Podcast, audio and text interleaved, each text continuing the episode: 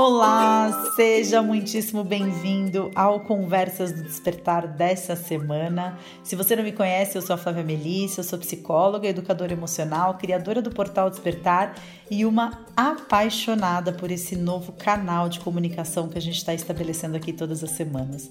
Então, me sinto muito honrada e muito grata por poder conversar com você sobre esses temas que sempre me ajudam muito, como diz aquela frase que eu já repeti algumas vezes. Quando eu falo alguma coisa, o meu ouvido é o primeiro que escuta. Então, eu sou muito grata por poder todas as semanas estar me relembrando de coisas que são essencialmente tão importantes nesse processo do despertar, nesse processo é, de nos tornarmos a nossa melhor versão, que é um processo maravilhoso, é, mas muitas vezes pode ser um processo solitário, um processo é, confuso, cheio de questionamentos, cheio de dores. Então eu espero que essas conversas estejam te inspirando na sua jornada. E se você está chegando aqui agora, eu tenho certeza de que vai te inspirar bastante. Na semana passada, a gente falou sobre o ego, né? Sobre a síndrome da, da impostora e sobre as infinitas formas através das quais o ego manipula a gente, faz com que a gente tenha atitudes pautadas no medo, pautadas na evitação de risco, pautadas na necessidade de provar superioridade ou qualquer coisa, né, que esteja alinhada aí com os valores do ego. E quando eu tô gravando os, podcasts, eu tenho assim alguns pontos que eu acho interessante abordar durante o podcast, mas de modo geral, quando eu começo um podcast, dificilmente eu eu sei sobre o que, eu vou falar na semana seguinte. Mas quando a gente começou a falar de ego e quando a gente começou a falar principalmente das formas como o ego interfere na forma com que a gente se relaciona, com que a gente age em relação às outras pessoas, me veio, né? Bom, então o tema da semana que vem é sobre relacionamentos. Então, sobre isso que a gente vai falar hoje.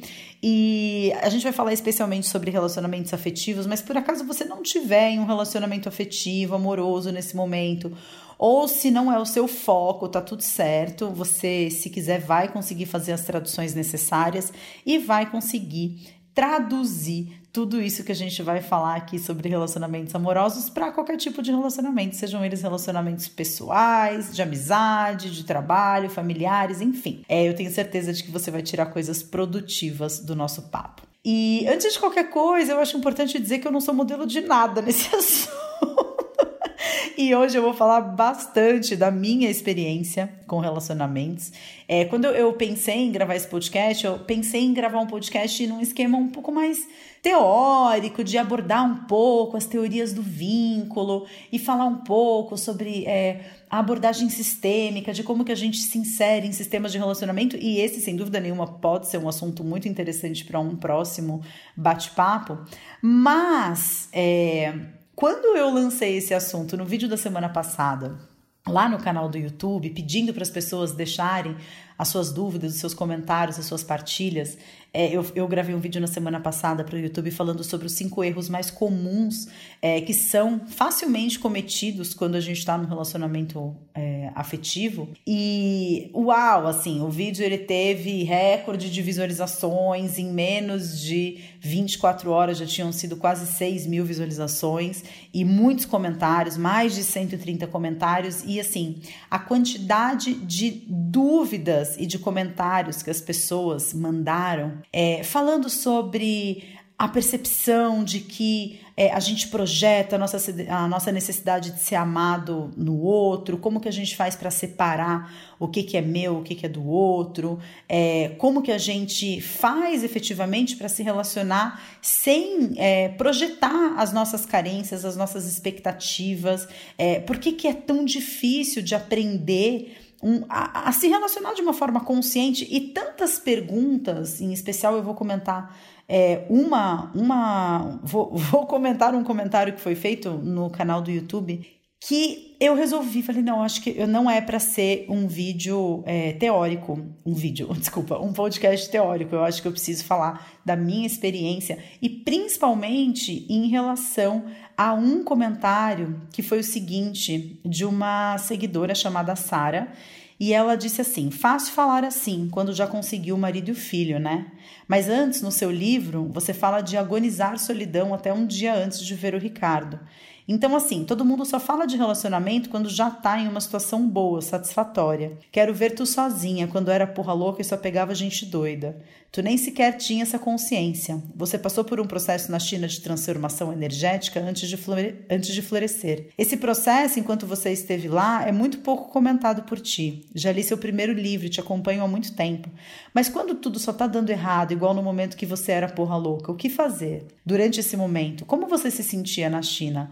Como foi desde o seu voo até o retorno? Lá, como você reagia diante das carências sexuais e etc. Acho que essas questões dão outro livro riquíssimo. E baseado nesse comentário da Sara, eu resolvi então explorar uma área da minha vida e um trecho da minha vida que, por mais que eu é, já tenha compartilhado muita coisa da minha história, do meu passado, eu resolvi realmente gravar esse podcast porque eu acredito que existam muitas lições que não são retiradas de teorias é, muitos aprendizados que a gente não aprende com professores, mas a gente aprende com a observação da experiência das pessoas próximas, das pessoas que têm coragem é, de abordar é, coisas que viveram e que não são bonitas, coisas que viveram e que não são aquelas coisas pelas quais talvez elas gostariam de ser lembradas, né, nas suas vidas.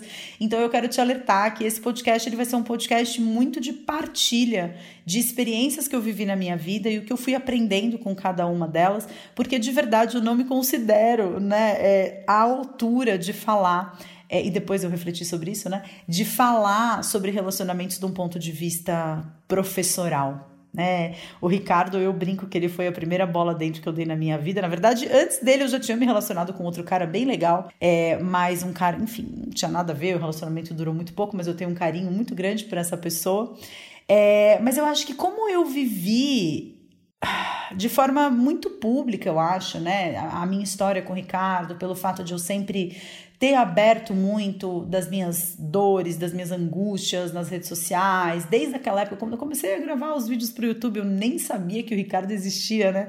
Eu gravava vídeos comentando sobre a vida de solteira, comentando sobre as é, muitas vezes as pressões que a gente sentia, né? Eu já tinha mais de 30 anos, então se você é mulher, tem mais de 30 anos, não é casada, não tem filhos, não tem um relacionamento sério, talvez você sinta essa mesma pressão que eu sentia, né? Porque parece que o casar e ter filhos são os dois próximos passos absolutamente naturais da jornada. E aí, em especial, é, eu ter comentado nas redes sociais, ter compartilhado uma necessidade muito grande da minha alma quando o Ricardo abriu o jogo para mim, que ele tinha um tumor no cérebro.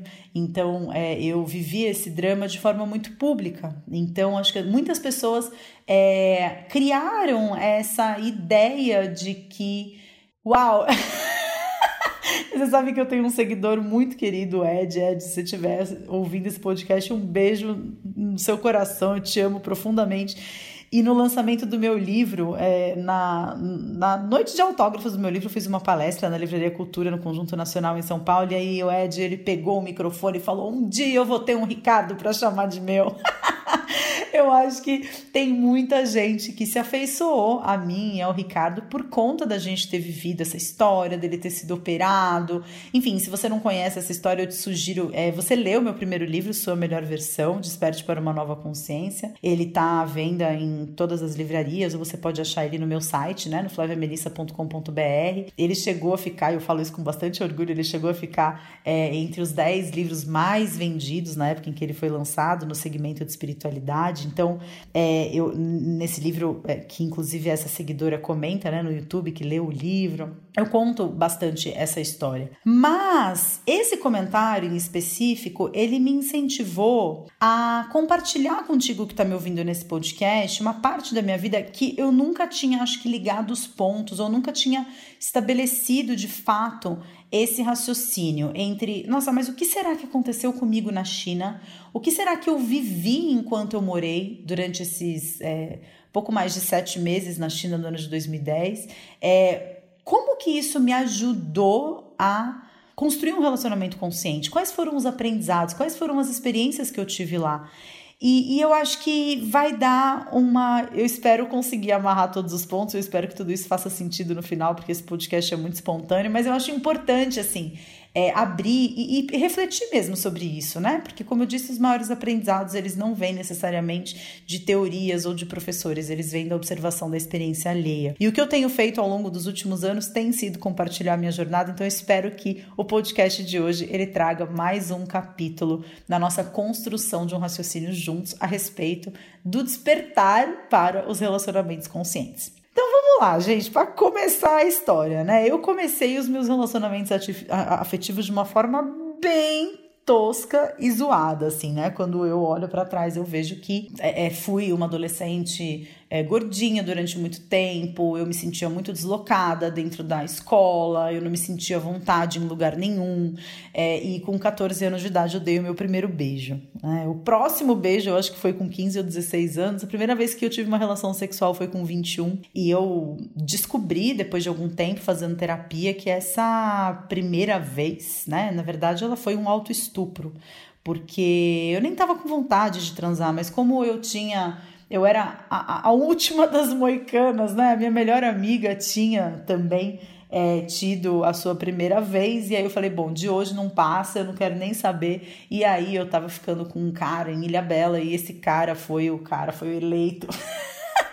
Mas quando eu penso, quando eu olho para trás, é, eu, eu, eu dou risada, porque o contexto todo, né, é bem risível, mas na época foi é, de bastante sofrimento e de bastante dor física mesmo, né? Eu demorei muito tempo até me sentir à vontade para ter uma segunda relação sexual, porque é, eu não estava excitada, não estava lubrificada, não estava com vontade, eu estava realmente afim de me ver livre de um problema, né? Então acho que quando você começa é, a, a, experimentar a intimidade com outro sexo, com essa, com essa ideia, né, de eu preciso resolver um problema, Quer dizer, a gente está partindo de um pressuposto errado, né? A gente está partindo de um lugar errado. Mas foi o melhor que eu consegui fazer. E logo na sequência, no meu primeiro namorado, alguns meses depois dessa primeira relação sexual. É, na segunda vez que eu transava com esse namorado, a camisinha estourou e eu peguei uma DST, peguei HPV, que hoje em dia, imagina, tem até vacina, né?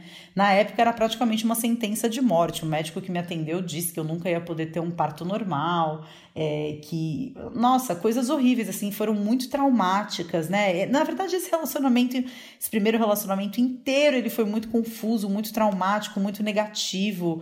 É, a gente vivia, na verdade, putz, inúmeras manipulações, vitimizações. Ele era um cara muito ciumento, é, ele tinha posturas comigo, eu me permitia ser muito humilhada, muito submissa. É, a sensação que eu tinha era de estar o tempo inteiro pisando em ovos, assim. Quando que eu vou falar alguma coisa errada e ele vai ter um chilique, provavelmente, acho que você já deve ter vivido algum relacionamento desse tipo. Eu espero que não, mas muito provavelmente deve ter vivido, porque eu acho que é uma experiência comum a todos nós. Esse relacionamento durou pouco mais de um ano. E então eu conheci um outro cara com quem eu namorei um ano e onze meses, que era um músico de uma banda de forró. Eu amava forró nessa época, ia praticamente todos os dias dançar forró. E aí eu conheci esse cara que era um músico. Então foi um relacionamento muito bacana. Foi o primeiro relacionamento, acredito eu, com uma pessoa que era disponível afetivamente, mas foi um relacionamento com muita viagem, muita bebida, muita droga. É, eu me sentia extremamente responsável por ele, então na época eu trabalhava no hospital, é, ficava de um lado para o outro com o meu carro, e enquanto isso ele tocava uma vez aqui, outra ali, nunca tinha dinheiro para nada, e era eu que é, tinha que, né, entre aspas, o tinha que, mas na verdade não existia essa obrigação, eu me colocava nessa posição, foi quando eu acho que eu comecei a experimentar um pouco a dinâmica da codependência, né? É, e provavelmente a gente ainda vai falar sobre codependência ao longo desse podcast.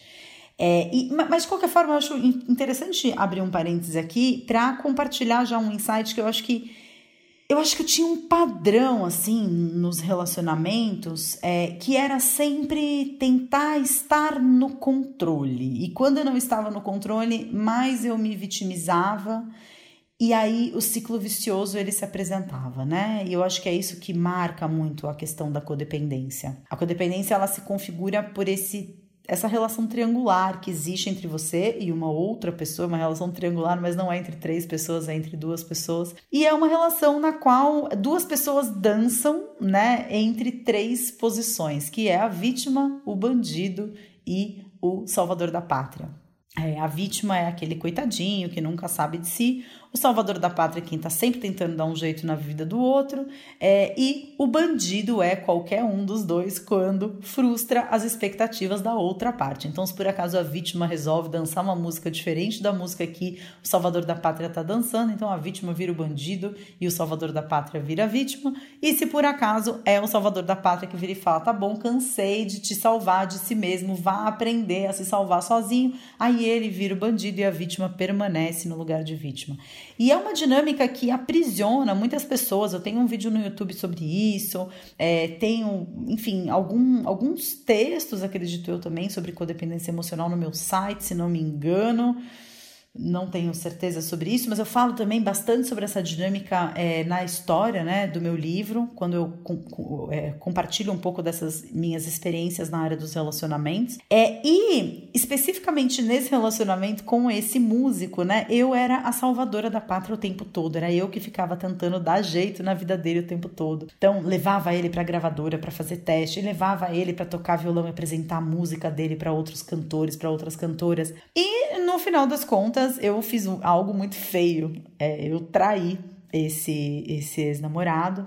Na verdade, eu preciso confessar, eu tive alguns relacionamentos depois disso e eu traí todos os meus namorados. É, não é algo bonito, né, de se compartilhar, é, mas é verdade. Eu acho que eu ficava nessa posição da salvadora da pátria, tentando dar jeito na vida do outro tentando controlar é, a, a vida do outro no sentido do outro prosperar, né? Eu acho que tinha uma arrogância tão grande em mim envolvida nessa percepção de que o outro sem mim não sabia viver a própria vida que chegava uma hora que eu acho que eu justificava para mim que eu podia fazer aquilo, eu podia trair a outra pessoa, porque depois de tudo aquilo que eu tinha aguentado, isso é muito comum nas dinâmicas de codependência, o salvador da pátria jogar na cara da vítima depois de tudo que eu fiz por você. É, e se não joga na cara da vítima, pensa, né? Ah, depois de tudo que eu fiz por essa pessoa, quer saber? É, ele tá pedindo para eu trair ele, né? Então, essa foi uma constante assim na minha vida até eu conhecer um cara que foi assim, até conhecer o Ricardo, realmente ele tinha sido o grande amor da minha vida. É, eu morava em São Paulo, ele morava em Ilha Bela, eu mudei de cidade por causa dele. Mas a verdade é que o nosso relacionamento era um relacionamento muito desigual. Eu recebia muito menos do que eu dava, né, e do que eu queria receber. E com o tempo acabou sendo um relacionamento em que eu me tornei uma pessoa extremamente chata, sempre reclamando, sempre cobrando. É, entreguei, acho que de bandeja minha felicidade na mão dele, até que eu é que fui traída. Menos de uma semana depois, eu estava namorando com uma outra pessoa. um cara muito louco que tinha uma síndrome do pânico, que era uma coisa muito estranha. Ele não saía sozinho para lugar nenhum. É, era, era uau, é, lembrar dessas coisas assim. Realmente, assim, é, foram períodos bem intensos, assim, porque imagina o que, que é, né? Você namorar com uma pessoa que para sair com você precisa ir te buscar em casa com alguém dentro do carro. Geralmente esse alguém era ou a mãe ou o irmão. E te pega, aí deixa a mãe em casa, aí sai com você. Aí para te deixar em casa precisa passar em casa, pegar a mãe para te deixar em casa, para voltar para casa. Era um relacionamento de muita codependência em que eu assumi para mim completamente a responsabilidade de curar essa pessoa, ainda mais pelo fato de ser psicóloga. Eu sentia que eu tinha a capacidade, portanto, a obrigação de ajudar esse cara a lidar com essa questão. Foi um relacionamento muito curto, é, não durou acho que seis meses e eu fui traída de novo. É, e uma semana depois de ter sido traída, eu estava namorando com outro músico muito louco. E aí era muito louco mesmo. É, acho que foi a época da minha vida em que é, assim, sexo, drogas e rock and roll de verdade. É, tinha muito ciúme, tinha muita manipulação, tinha muita consciência alterada. É, era um relacionamento com muita, muita, muita manipulação, muito abuso. É, ele tinha um histórico de decepções no passado e eu peguei para mim a responsabilidade de que eu ia mudar a ideia dele de relacionamentos. Cara brigou com o dono do hotel onde ele morava, eu levei ele para morar comigo. Sendo que eu não morava sozinha, eu morava na casa de praia da minha mãe em Ilha Bela. E ele foi, só que ele era músico, só que ele não era gaitista, ele não tocava saxofone, nem violão, ele era baterista. Então, de repente, o meu quarto inteiro cheio de bumbo, é, baqueta e banco e prato. E foi esse relacionamento que, para mim, assim, foi um divisor de águas na minha vida, porque quando eu terminei esse relacionamento, eu comecei a ter crises de ansiedade. Então, de acordar no meio da noite, suando frio, sem saber o porquê. E logo na sequência, então, eu tive a oportunidade, eu já estava fazendo a pós-graduação em medicina chinesa aqui no Brasil, e no final do ano ia ter uma viagem de estudos é, e de turismo, né? Turismo cultural na China, com a faculdade, uma viagem de três semanas. E a minha mãe, vendo que eu precisava de algum tipo de apoio e, e, vendo que eu precisava mudar de ares e talvez buscar realmente uma salvação em algum outro lugar que não era o que eu estava vivendo no meu dia a dia, ela pagou a viagem para mim e falou: vai. E eu fui. É, fui para a China, para a pequenininha cidade de Xiamen, no sul da China. Foi uma viagem de três semanas, como eu falei, é, e pela primeira vez na minha vida eu tive a certeza. Primeira vez na minha vida, não, mas talvez a primeira vez em muito tempo eu tive a certeza de que eu estava no lugar certo, fazendo a coisa certa e vivendo exatamente aquilo que eu tinha que viver. A viagem durou três semanas, eu voltei para o Brasil e três meses depois eu tinha encerrado a minha clínica, muito bem sucedida em atendendo como psicóloga, eu tinha vendido meu carro, eu tinha pegado todas as minhas economias e estava morando na China. E aí a gente está no ano de 2010, é, em que eu passei pouco mais de sete meses na China, vivendo uma experiência absolutamente inesquecível. Ontem mesmo a gente estava na casa de uns primos do Ricardo e eles me perguntaram sobre a China e pediram para ver fotos da época. E aí Uau, a gente passou horas falando sobre aquele período e. eu sabia que eu ia ter vontade de chorar assim, em algum momento, porque esse período na China é, é muito difícil para mim, né? Pensando nesse comentário da Sara falando, né? Eu gostaria de saber o que aconteceu com você enquanto você estava na China. É, é muito difícil para mim conseguir quantificar e conseguir medir, conseguir ter essa régua que diga, nossa, na China eu vivi isso, na China eu aprendi aquilo, na China tal experiência me mostrou tal coisa, porque eu acho que a gente não tem essa noção de que a gente está vivendo casulos na nossa vida quando a gente está dentro do casulo, né? Eu não sei se a lagarta tem consciência de que ela está vivendo um casulo quando ela está ali naquele estado de crisálida, porque é a única coisa que ela conhece, é aquilo. E é só quando ela vira borboleta e voa que ela olha para trás e ela percebe todas as transformações que ela viveu naquele período, né? E, e aí hoje eu estava refletindo sobre isso, assim, e até baseado muito na conversa que eu tive ontem com esses primos, eu estava tentando pensar, né? Puxa, mas o que será que aconteceu na China para me mudar tanto assim, né? E eu acho que eu cheguei, assim, a algumas conclusões, alguns pontos que eu acho que vale a pena compartilhar contigo, que eu acho que a primeira coisa foi eu ter me enxergado num cenário realmente diferente. Eu estava vivendo num país completamente diferente, em que eu não tinha nenhuma memória naquele lugar. Eu não tinha nenhuma pessoa conhecida é, com quem eu tivesse intimidade por perto. Conheci pessoas maravilhosas, fiz amigos para a vida inteira, mas naquele momento que eu estava vivendo não era uma experiência de, de, de estar entre pessoas que eu já amava. Não, eu fui aprendendo a amar essas pessoas, eu fui aprendendo a me relacionar com essas pessoas. E, e uma vez eu estava conversando com um amigo meu norueguês, e eu já comentei isso com vocês algumas vezes, o Chetil. E eu tava chorando as pitangas para ele por causa de alguma coisa que tinha acontecido. E aí o Chetil, ele me perguntou isso, né? Talvez tenha sido no episódio da semana passada que eu contei essa história. O Chetil, ele me perguntou, e eu sempre vou me lembrar disso porque foi tão marcante para mim. Escuta, mas você tá aí falando da sua mãe, você tá falando do seu pai, você tá falando da sua irmã, você tá falando da sua experiência, você tá falando dos seus traumas, o que aconteceu com você na adolescência. Mas nada disso está acontecendo no aqui e agora. O que, que existe no aqui e agora que alimenta esses seus comportamentos e que faz com que você continue agindo da mesma forma num cenário tão diferente. É, tinham tantas pessoas novas, tantas situações que eu nunca tinha vivido antes e eu continuava agindo da mesma forma. Por quê? E aí eu acho que foi quando eu comecei a entender, a partir dessa conversa, eu falei, putz, eu até me lembrei, né, da Gestalt terapia, que é uma linha da psicologia que trabalha justamente com essa ideia de figura e fundo. Então, quando você está dentro de uma floresta, se você está usando uma roupa camuflada, você não é visto. Mas quando você sai dessa floresta e você está num ambiente como uma megalópole como a China, de repente você olha e você fala, cara, por que, que eu estou usando essa roupa camuflada? Você percebe que você está destoando daquele cenário, você percebe que a roupa que você está usando não te serve mais. É, eu acho que às vezes a gente está tão inserido no mesmo contexto, com as mesmas pessoas, em círculos tão viciados de condutas, de ação.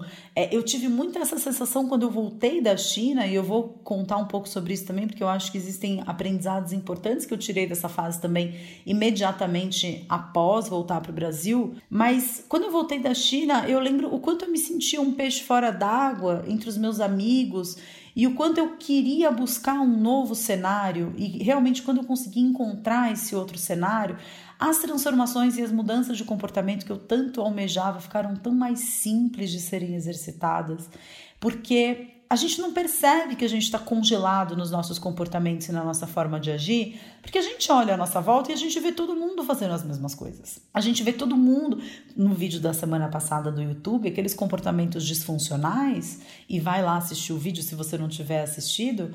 É, você vê aqueles comportamentos como o julgamento, como a culpabilização, a vitimização, todo mundo faz a mesma coisa. Por que, que você vai mudar a sua atitude? Por que, que você vai refletir sobre o seu comportamento? Uma outra coisa que me fez, eu acho que mudar bastante a minha forma de me enxergar foi o fato de eu ter me relacionado é, afetivamente enquanto eu estava na China, especialmente com dois caras, né? Um, um italiano e um cubano.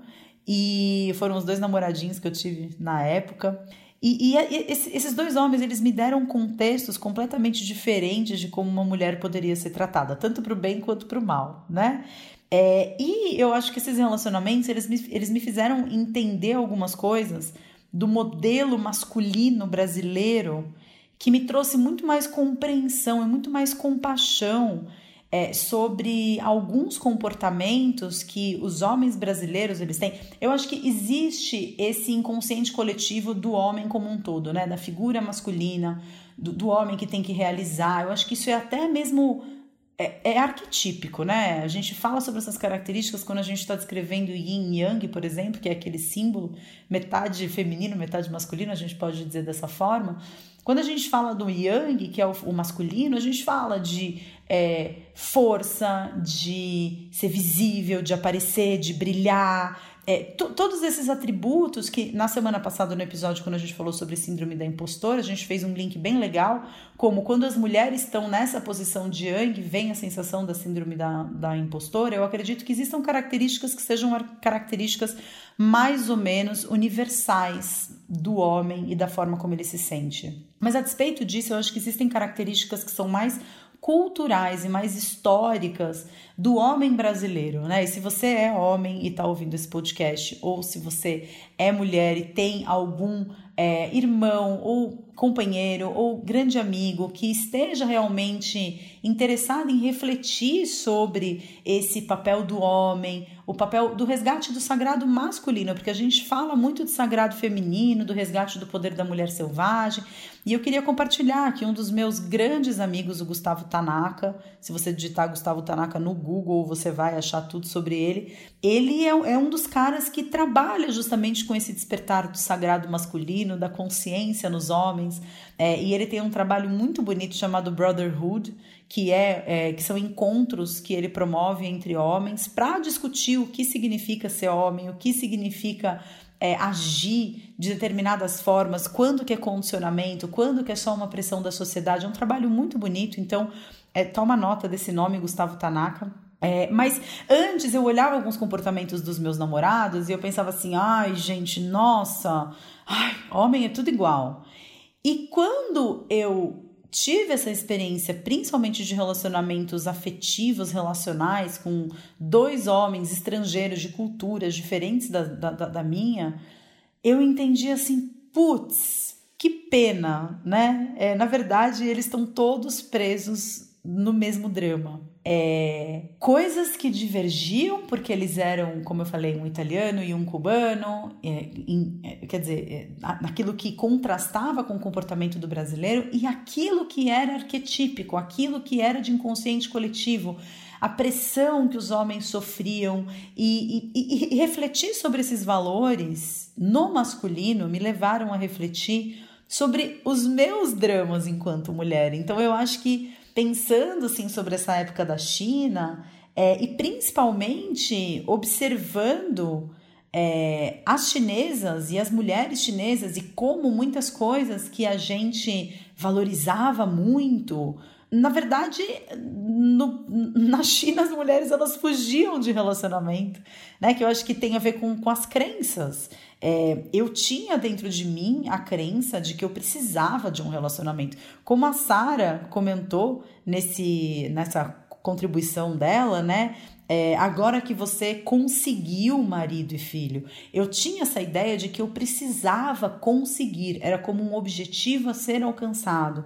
E na China, pela cultura chinesa, pela história chinesa, pela tradição chinesa, as mulheres, elas fugiam de casamento que nem o diabo foge da cruz para que elas pudessem se desenvolver profissionalmente. É, elas não queriam estar num relacionamento é, tradicionalmente chinês, com um homem tradicionalmente chinês, elas se encantavam com estrangeiros, porque elas podiam ter um relacionamento diferente, em que não necessariamente elas teriam que abandonar o mercado de trabalho para se dedicar à família.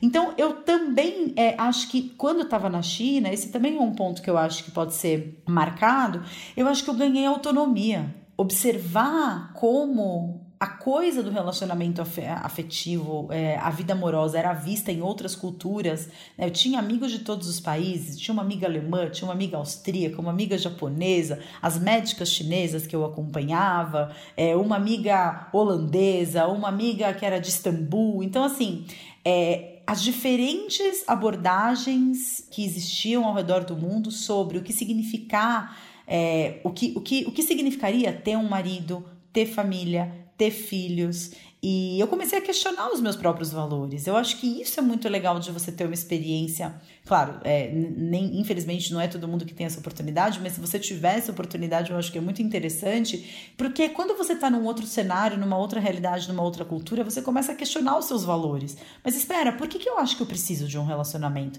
Porque quando você começa um relacionamento, você está conhecendo uma pessoa e por trás da sua predisposição em conhecer essa pessoa, em estar com essa pessoa, tem uma necessidade eu preciso ter um relacionamento, eu preciso fazer esse relacionamento dar certo, que era uma sensação muito comum e muito frequente nos meus relacionamentos é, antes de eu ir para a China. Eu precisava fazer aquele relacionamento dar certo e não é, importava o preço que eu tinha que pagar para tentar fazer o relacionamento dar certo. Ah, era tomar LSD mesmo num dia que eu não tava afim de tomar LSD porque o cara ia tomar. É ter que ficar duas horas no trânsito para ir para casa do cara porque eu tinha carro e o cara não. Era é, aguentar é, o cara chorar por causa de ex-namorada que ele ainda não tinha esquecido. É, se eu for contar aqui.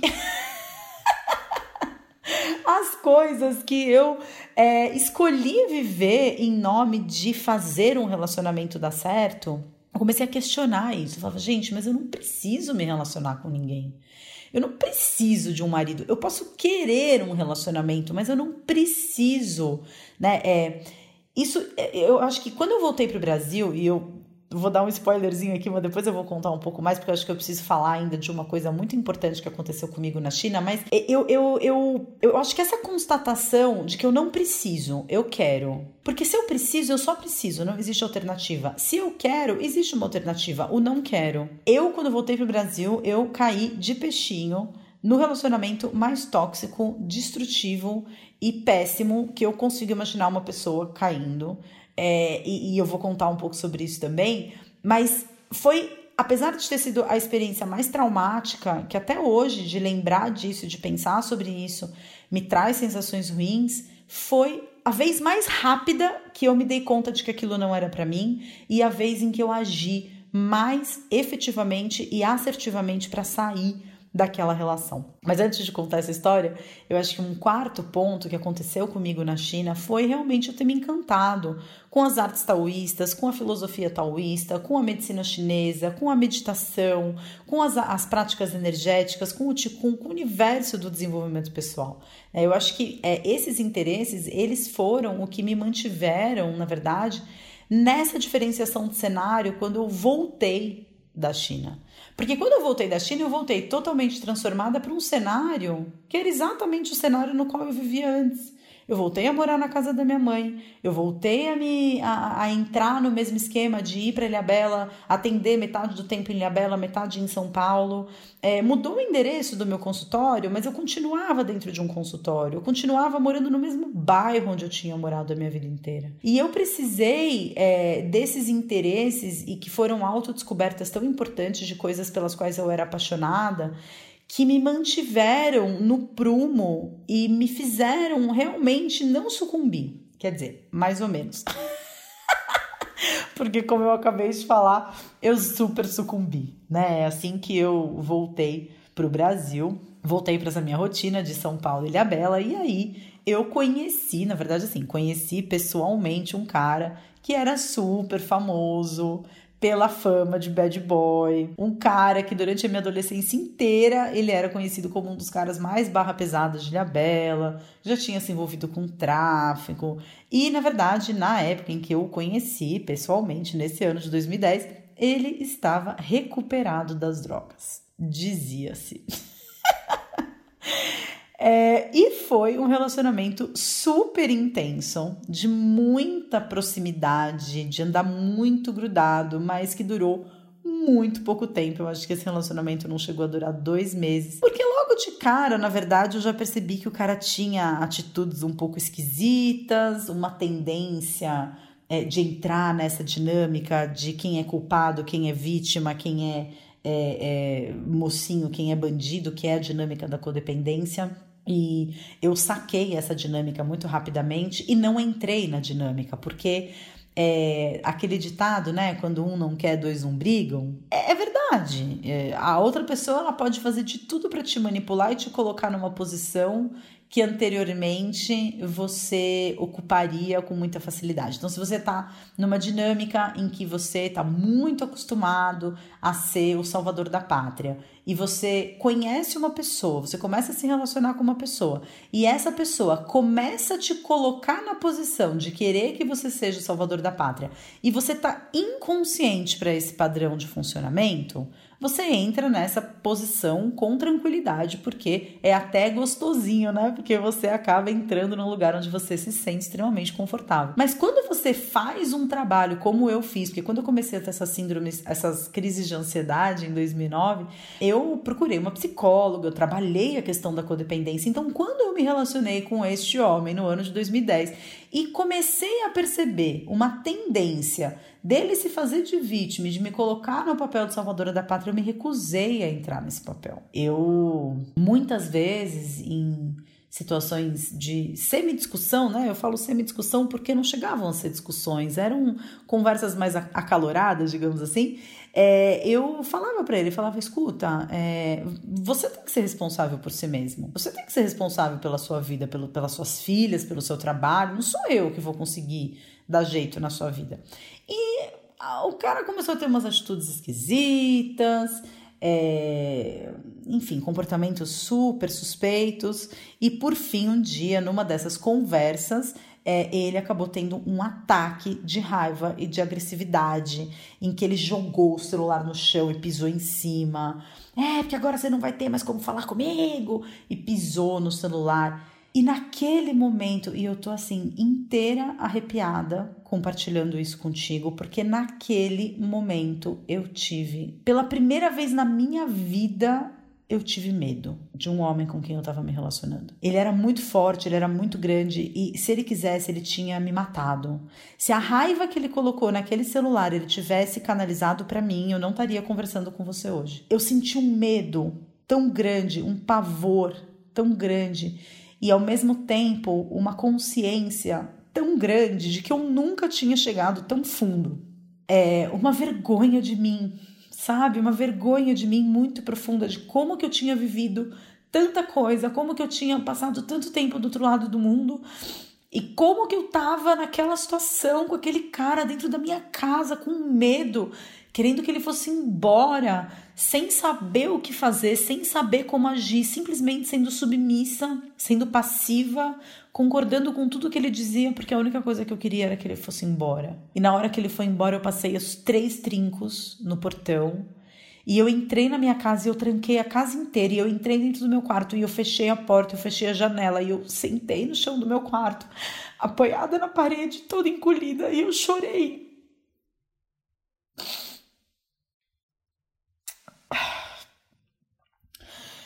Eu chorei de pena de mim. E naquele momento me veio uma percepção muito grande de que eu não podia confiar em mim. Eu não podia confiar em mim para escolher homens. E eu acho que quando você vive isso, você vive esse nível de abuso, esse nível de toxicidade dentro de uma relação, é, eu acho que não sobra espaço para duvidar, sabe, desse desse insight. Eu não sou boa comigo. Eu não posso confiar em mim para escolher homens com quem me relacionar.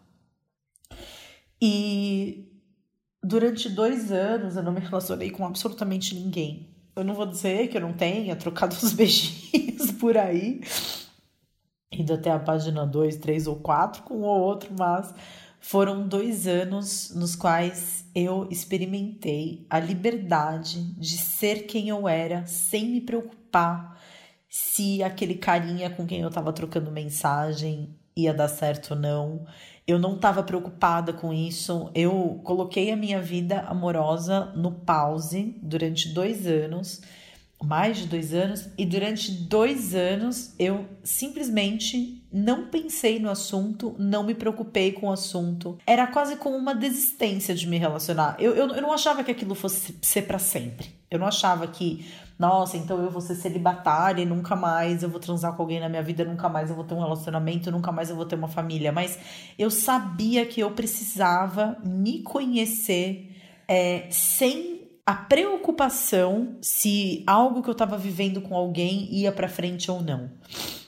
Foi um processo muito intenso de integração, assim, de partes minhas, né? Porque, como eu te falei, como, né, que eu tinha me permitido relacionar, me relacionar com um cara desse depois de tudo que eu tinha vivido. E, e, e, eu acho que esse questionamento, eu acho que foi a primeira vez, talvez, que eu tenha realmente entendido que existia uma coisa chamada sombra, sabe? Que existia um lado meu que eu não conhecia, um lado meu que eu renegava, um lado meu que por mais que eu tivesse aprendido a meditar e acordasse de madrugada para fazer ticum ou tai chi nas praças da China, eu não tinha aprendido a ser inteira e eu não tinha aprendido a olhar para partes minhas que eu vivia varrendo para debaixo do tapete. Eu voltei da China numa postura de extrema arrogância, de extrema, tipo, ah, eu não preciso mais de nada disso do que as pessoas estão fazendo, eu não preciso mais me drogar, eu não preciso mais comer churrasco, eu não preciso.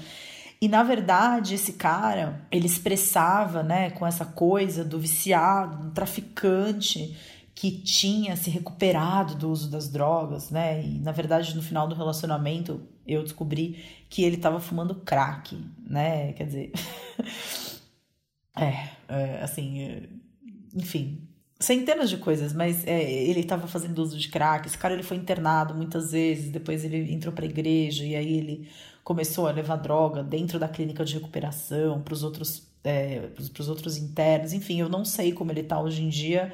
Eu hoje, apesar de ter trabalhado muito essa questão dentro de mim, de ter entendido que ele expressava uma parte minha que queria se recuperar de um estilo de vida que não era mais o meu, mas que na verdade eu vivia um conflito muito grande sobre essas coisas, porque ao mesmo tempo em que eu vivi, queria acordar para meditar às 5 horas da manhã, eu via minhas amigas indo para balada com garrafa de vodka debaixo do braço, tudo que eu queria era ir junto. É, e, e, ao mesmo tempo é, eu, eu queria acordar cedo para meditar, eu queria fazer ticum, eu queria fazer atividade física, eu queria me alimentar direito, mas quando eu vi, eu estava bebendo, eu estava fumando, eu estava usando, é, fumando maconha, comendo carne, eu não tinha controle nenhum sobre mim, e era esse essa falta de controle né, que esse cara expressava, esse homem com quem eu me relacionei expressava. E por mais que eu tenha elaborado muita coisa até hoje, sem dúvida nenhuma, como você pode perceber, ainda é uma história que mexe muito comigo e eu sei que eu tenho muitas coisas ainda para olhar nessa história, porque de fato é, são sensações muito desconfortáveis, né? Que eu, eu acho que eu fiquei assim uns bons três ou quatro anos assim tentando me perdoar por ter acreditado e por ter entrado, né? Eu acho que isso só mostra o nível de, auto, de autoexigência absurdo que eu tenho comigo mesmo. Mas é, eu, de verdade, assim, eu fiquei durante uns bons anos, assim, elaborando esse relacionamento. E mesmo depois, já estando com o Ricardo, é, eu, até hoje, assim, se eu penso em ir para Ilha Bela, se eu vou num lugar que eu sei que ele costumava frequentar, eu meio que fico olhando para os lados. E eu acho que se eu encontrasse com ele, muito provavelmente eu sairia do lugar, eu não ficaria tranquilamente no mesmo ambiente em que ele está. É, tenho muitas curas, com certeza, ainda a serem feitas. Assim, eu, eu, nunca senti um medo tão grande de uma pessoa como eu senti medo. Acho que no, nem quando eu fui assaltada e fiquei meia hora com arma apontada na minha cabeça, eu não senti tanto medo como eu senti. Então, é, existem sem dúvida nenhuma, pontos aqui a serem curados dentro de mim ainda em relação a isso. Mas depois desse cara, a verdade é que eu fiquei dois anos sozinha, é, foram dois, dois anos intensos de descobertas, é, e foi um período assim que eu tirei para mim. Então eu mergulhei na meditação, eu mergulhei na questão do vegetarianismo e do veganismo. É, eu tive, um, como eu falei, né, um namoro antes do Ricardo um cara bem bacana, mas assim, terminou na hora certinha, sem traumas para nenhum dos lados, sem o relacionamento se transformar num drama.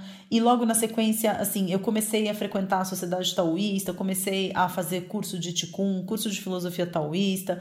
Durante esses dois anos, meus melhores amigos eram uma senhora, uma japonesa de 55 anos que estava se recuperando de um câncer de mama e um senhor japonês de mais de 60 que tinha se aposentado e estava começando a estudar todas as coisas que ele sempre tinha sido apaixonado, mas nunca tinha tido oportunidade porque ele estava sempre trabalhando para sustentar a família. Eram as pessoas com quem eu mais me identificava, eram as pessoas que a gente estava sempre fazendo curso junto. E, e, e, assim, eu sou muito grata por ter conhecido essas duas pessoas, porque eles realmente era muito divertido, era, era, era engraçado me ver com 30 e poucos anos com aquelas pessoas. E foi a época que eu comecei a gravar vídeos para o YouTube. É, e logo na sequência eu fui para o Namastê, que é um curso de desenvolvimento pessoal. Se você nunca ouviu falar, também tem é, informações é, sobre o Namastê, tem no YouTube, tem no meu site também, flaviamelissa.com.br barra Namastê. Tem lá um vídeo que conta sobre a minha experiência pessoal com o Namastê. E no Namastê a gente descobre, né? Quais são as nossas as crenças inconscientes que acabam é, orientando as nossas ações e impactando né, super fortemente na forma como a gente se relaciona com as outras pessoas. E aí eu descobri que, na verdade, eu tinha uma crença muito forte de que eu não era amada. E tudo que eu fazia nos relacionamentos, sejam eles pessoais, familiares, profissionais, era sempre na tentativa de fazer com que o outro gostasse de mim. Então eu acho que é, esse processo que muitas pessoas dizem, falam, ai, nossa é, putz, como você é autêntica, como você se mostra, como você é. Eu acho que é uma prova que eu coloco para mim mesma todas as vezes que eu percebo que eu tô querendo começar a dançar a música de agradar o outro, para o outro me admirar. Eu, eu acho que é quando eu me sinto mais desafiada a me revelar mesmo por inteiro para não cair nessa crença, porque é um lugar extremamente confortável para mim de estar, de tentar agradar o outro, de tentar ser a louca da harmonia, né, que deixa tudo bem para todo mundo o tempo todo. Eu não posso estar num ambiente com duas pessoas se desentendendo que eu já quero resolver a situação. E, e, e, e aí, putz, diante de tudo isso, quando alguém me pergunta, nossa, mas o que aconteceu na sua vida para você mudar de verdade? Eu, eu acho que tem uma resposta longa e uma curta. Eu acho que a longa, é, eu acho que dá para a gente comparar, talvez, com o processo que acontece na meditação. Porque a meditação é um processo invisível de manifestações visíveis, né? É, você não vê a mudança acontecendo, você está ali sentado, meditando, e de repente você repete, repete, repete, repete, repete, e numa situação em que você normalmente perderia a paciência, você consegue ser mais ponderado. É, é isso que acontece com a meditação. E eu acho que a resposta longa é essa: é eu desenvolver essa postura de quietude, de observar, de duvidar daquilo que me dizia a minha mente. Porque todas essas crenças de não ser amada, todas essas questões de codependência, é, tudo isso está muito no nível da mente. Quando você começa a duvidar da sua mente, você começa a se conectar com outras partes suas que não são necessariamente a sua mente, a expressão dos seus pensamentos ou da sua lógica.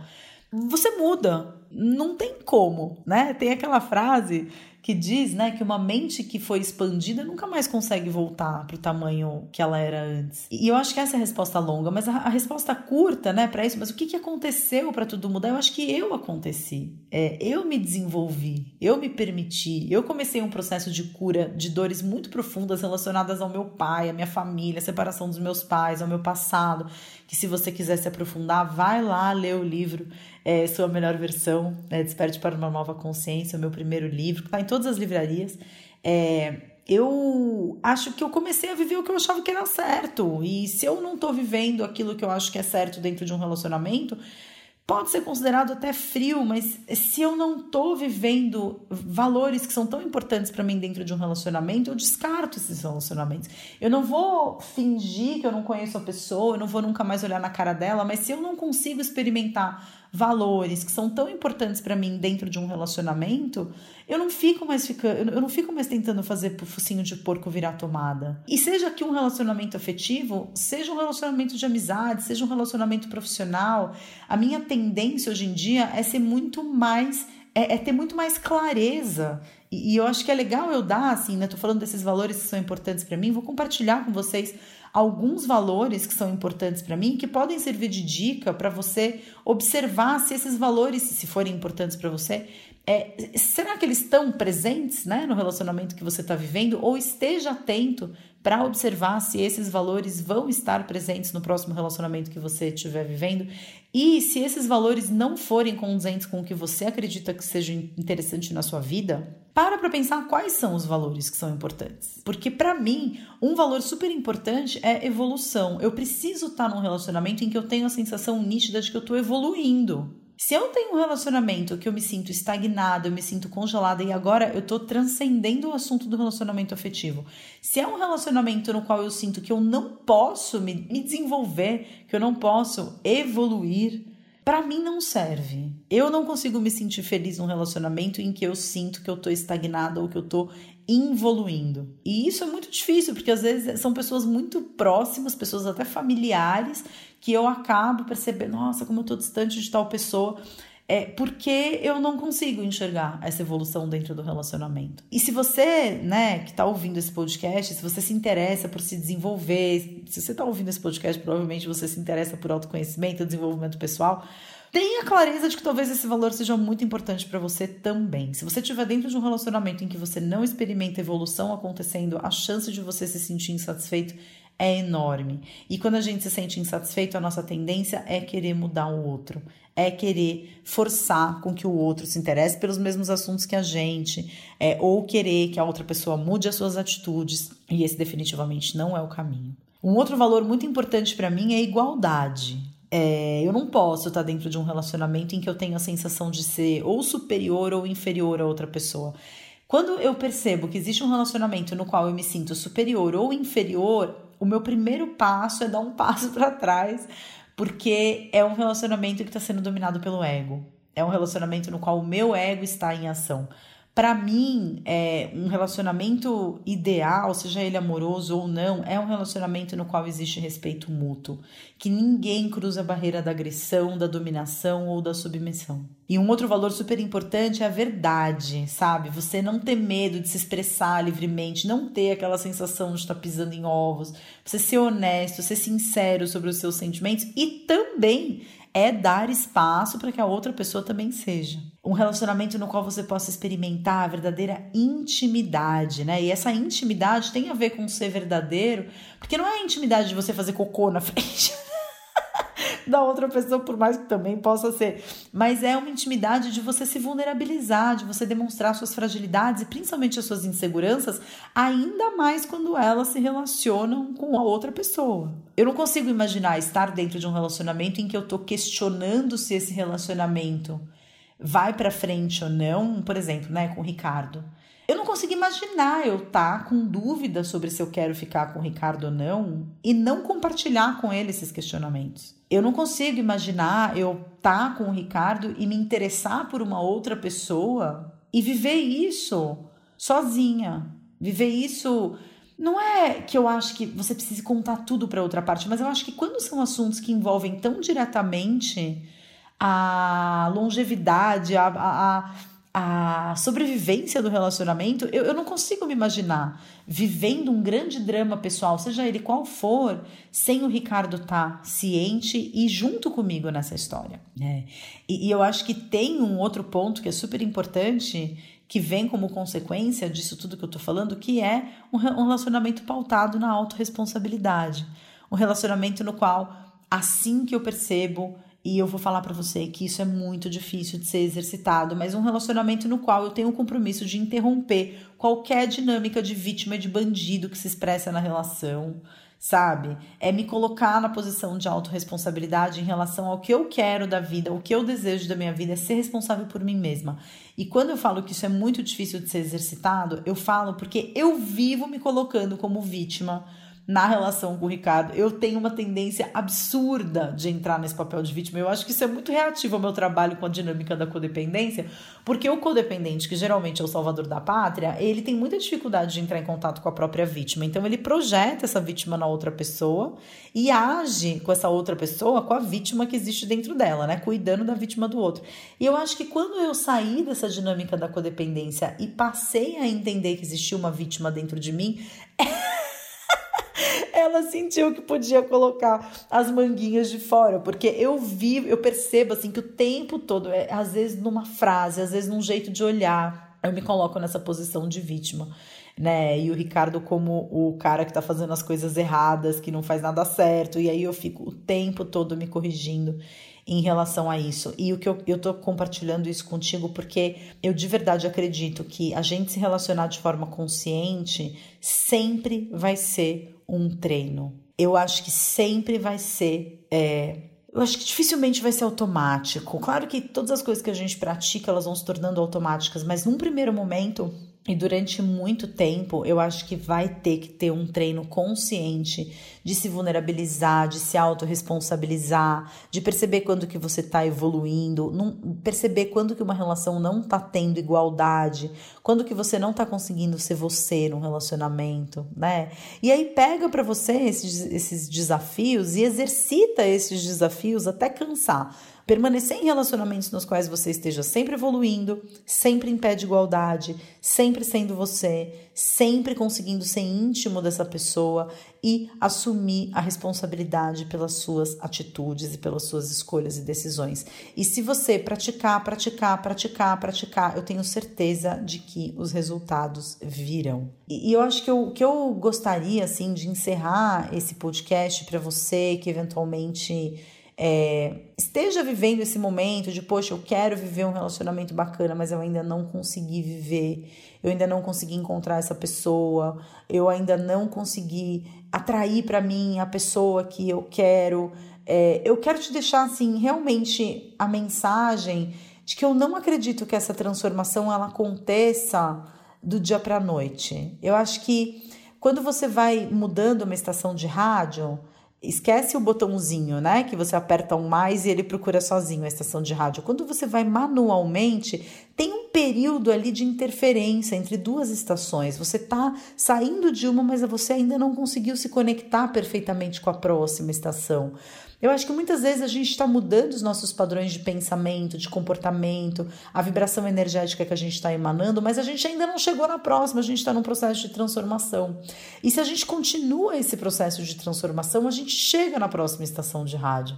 É, o que acontece é que muitas vezes nesse período de estática, de interferência, de zum zum zum, a gente desiste do processo porque a gente fala não está adiantando esse processo. E então a gente volta a se relacionar com o mesmo tipo de pessoa que a gente se relacionava antes, se questionando o que, que a gente está fazendo de errado e é, se questionando por que, que as coisas não dão certo com a gente se a gente está fazendo tudo aquilo que a gente acha que é correto. Então eu quero te encorajar realmente a continuar girando esse botãozinho, continuar buscando se sintonizar com a próxima estação de rádio, que eu tenho certeza, né, pela minha própria experiência, de que os resultados eles vêm. E é isso. Uau, né? Antes de terminar, dar aquela respirada profunda. Antes de encerrar, eu quero. É, eu tenho comentado algumas coisas sobre o Portal Despertar, tenho mencionado o Portal Despertar aqui nos podcasts e muita gente tem me mandado perguntas, pessoas que não me conheciam antes do podcast mandando suas perguntas e as suas dúvidas sobre o Portal Despertar. E, ah, mas o Portal Despertar não tem como entrar, ele está fechado, quando que ele vai abrir vagas novamente?